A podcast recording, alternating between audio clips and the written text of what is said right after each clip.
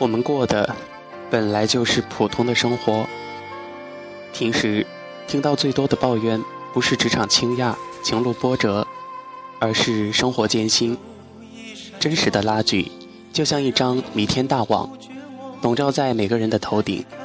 薪水欠奉，理想难偿，遇人不淑，愿景违和，所有逆境都能归结为对命运的唏嘘。我明明那么努力，却还没有出人头地。近来，文艺青年更是抓住了这种情绪的出点。木旦在冥想里写道：“这才知道，我的全部努力，不过完成了普通的生活。”一时间。这成为不忘初心方得始终，和在我们的一生中遇到爱、遇到性都不稀罕，稀罕的是遇到了了解之后的又一个金句。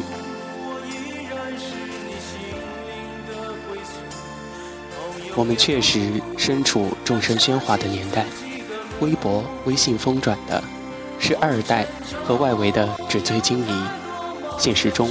人和人的距离如此之近，下意识的较劲儿也避之不及。长此以往，多少意难平，成了怨怼、嫉恨、牢骚，却很少有人提醒自己，我们过的本就是普通的生活。自怜和自伤是幼稚者的通病，这种病症的另外一种呈现方式，就是夸大自己的价值。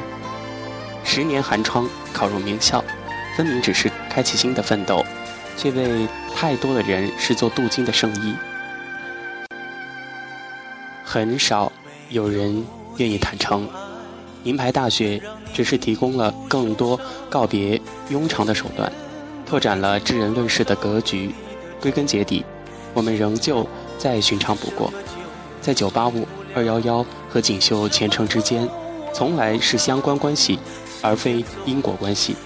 更何况，读完大学落下一身的文艺病，还难逃脱屌丝心态的比比皆是。豆瓣上曾经有一篇红极一时的帖子，叫《我们这么努力，也不过是为了成为一个普通人》。里边写道：“我们经常那么多的努力，也不过就是为了成为别人眼中的普通人。也许，还会是自己过去。”最讨厌的那种普通人。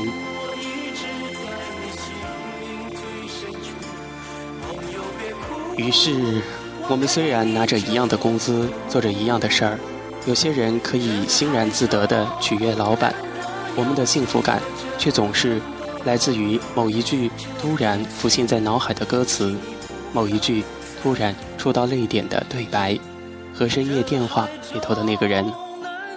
想想周围的很多人，努力挣扎了那么些年，拼命耀眼了那么多年，最后也会穿着西装套裙，衣冠楚楚的去挤地铁、挤公交，在 CBD 的高楼里拥有小小的一张桌子，在远离 CBD 的老式居民区里拥有小小的一张床，仅此而已。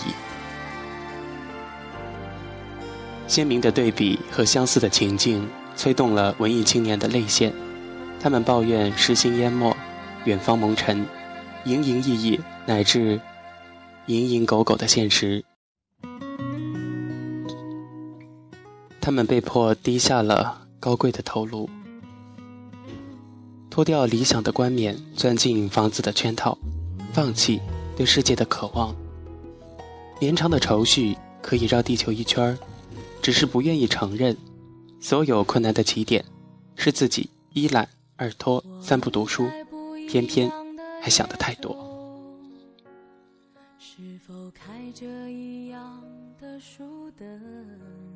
在这波情绪里，有个分支叫间隔年和环球旅行，游玩是最好的致幻剂，却极少有人想到，出去走走是为了更好的回来。浪漫的生活方式就像无根的浮萍，但文艺青年们好像故作不知似的。有的人看遍寰宇，心里仍不留一物；有的人枯坐遐想，胸中有万古江河。将自己看得与众不同，可能是每个人的潜意识，但生活的面目其实并无多大的差别。现实的确不那么讨人喜欢，甚至更多的是残酷，但是我们却都是无从回避的，因为它客观存在。劳伦斯·布洛克写八百万种死法。同一座城市，每天有形形色色的人以各种方式死去，读者只有无力旁观的份儿。顶马唱《上海二十五小时》，虽是戏谑的口吻，讲的也是最真切的平凡和琐碎。真正的文艺，从来不是在丑恶面前别过头去，而是嬉笑或从容的直面人生。有理想固然好，可别拿美味。当做借口，轻易的放过自己。同处一个粗鄙的时代，唯有各自努力前程。